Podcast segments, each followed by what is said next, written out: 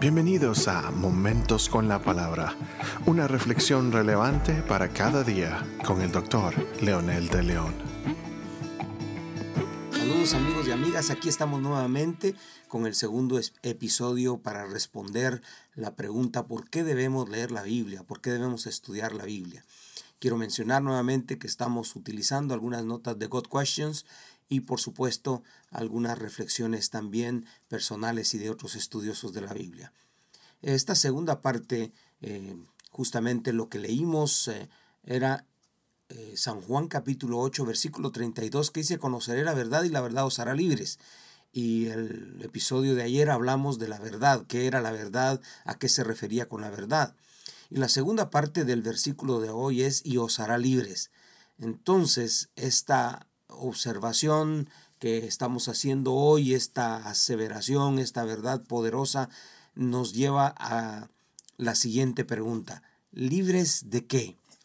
Libres precisamente de nuestra esclavitud a los sistemas del mundo. Estuvimos mencionando las grandes preguntas de los filósofos, preguntas existenciales, pero tristemente no hay respuestas existenciales, solo hay respuestas eh, algunas veces que solo nos entretienen y nos llevan a conclusiones erróneas. Pero la palabra de Dios, como decíamos, tiene respuestas existenciales y que llenan la necesidad de esos vacíos a, esos, a esas preguntas que el mundo se hace. Entonces, libres, hablábamos de la libertad del consumismo, libertad de, las, de la ética circunstancial, una ética que es muy fuerte hoy, que si te sirve a ti, no importa que a otro no le sirva, si te saca de apuros a ti, no importa que a otro este, le, dañe, etc.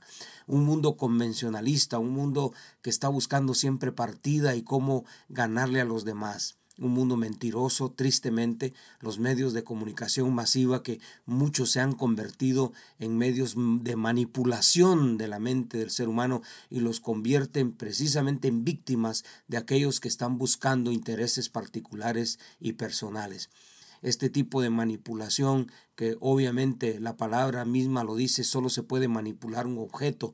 Sin embargo, estos medios y otros personajes nos han visto a nosotros como objetos que quieren manipular nuestra mente, nuestras emociones, nuestros sentimientos para creer lo que ellos quieren que nosotros creamos, para hacer lo que ellos quieren que nosotros hagamos. Entonces, la verdadera libertad es entender eso y vivir de otra forma diferente.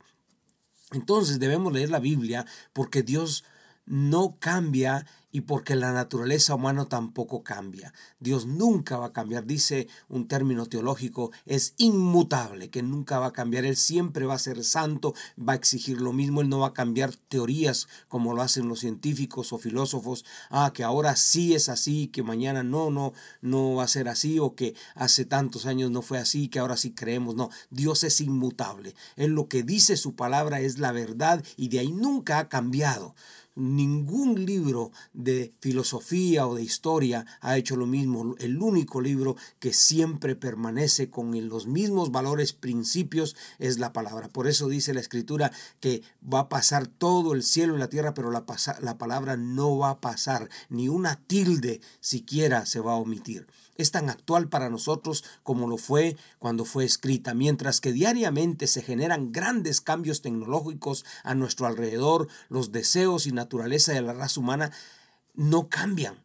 Siempre son los mismos. La necesidad humana de, de perdón, de amor es el mismo.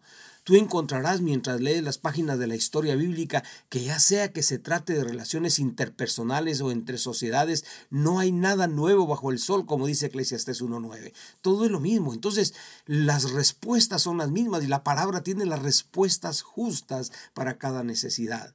Y mientras la raza humana en su totalidad continúa buscando amor, satisfacción en todos los lugares equivocados, Dios, nuestro buen y misericordioso Creador, consolador, consolador, nos dice que es lo que nos traerá gozo eterno. Su palabra revelada, las escrituras son tan importantes que Jesús dijo respecto a ellas, no solo de pan vivirá el hombre, sino de toda palabra que sale de la boca de Dios. Mateo 4:4. En otras palabras, si quieren vivir una vida plena como fue la voluntad de Dios, escucha y presta atención a la palabra de Dios escrita. Debemos leer y estudiar la Biblia porque existen muchas enseñanzas falsas. La Biblia nos da la medida mediante la cual podemos distinguir la verdad del error.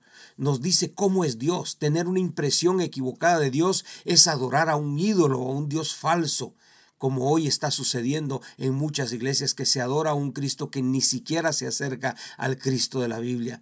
Estamos adorando algo que no es Él. La Biblia también nos dice cómo podemos verdaderamente ir al cielo y no es por ser buenos o por ser bautizados o por asistir a alguna iglesia o que podamos dar dinero o que podamos comprar milagros.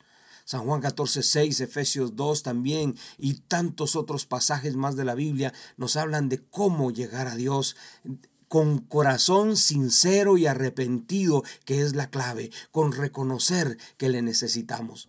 A través de estos textos la palabra de Dios nos enseña cuánto Él nos ama, cómo nos desea, así como sabiendo esto somos atraídos a amarle a Él en respuesta a ese llamado que Él nos hace. Definitivamente, si nosotros queremos ser salvos, la salvación se necesita recibir el regalo de Dios, no rechazarlo. Dios no va a mandar a unos al infierno y a otros al cielo porque Él quiere, o como algunos amparan en la soberanía diciendo que Él puede decidirlo. Sí, lo puede hacer, pero Él dice claramente, Juan 3:16, que de tal manera amó Dios al mundo que dio a su Hijo unigénito para que todo aquel que en él cree no se pierda, mas tenga vida eterna. Ese es el primer requisito y el fundamental requisito para llegar al cielo, recibir ese regalo de Dios, esa gracia de Dios y vivir en su santidad, vivir en su presencia, disfrutar su presencia. Y por eso tenemos la Biblia como guía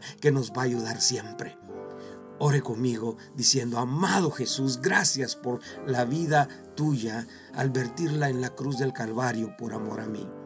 Hoy te abro la puerta de mi corazón, te recibo como mi Salvador personal. Gracias porque tu palabra me enseña esta verdad. Señor, te amo y te necesito en el nombre de Jesús. Amén.